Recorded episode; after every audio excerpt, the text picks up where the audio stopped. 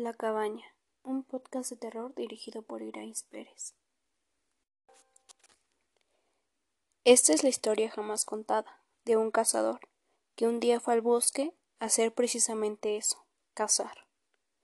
En su travesía decidió cambiar de rumbo para dar diversidad a su oficio. Así que giró su camioneta y la estacionó frente a un bosque desconocido, que tenía la fama de ser abundante en presas grandes.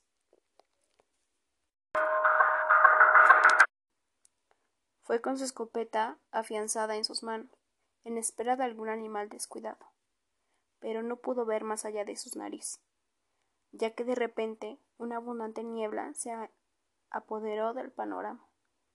Esta resultaba tan espesa y profusa que el cazador no pudo dar con su rumbo de origen y se adentró en el bosque más de lo que había planeado.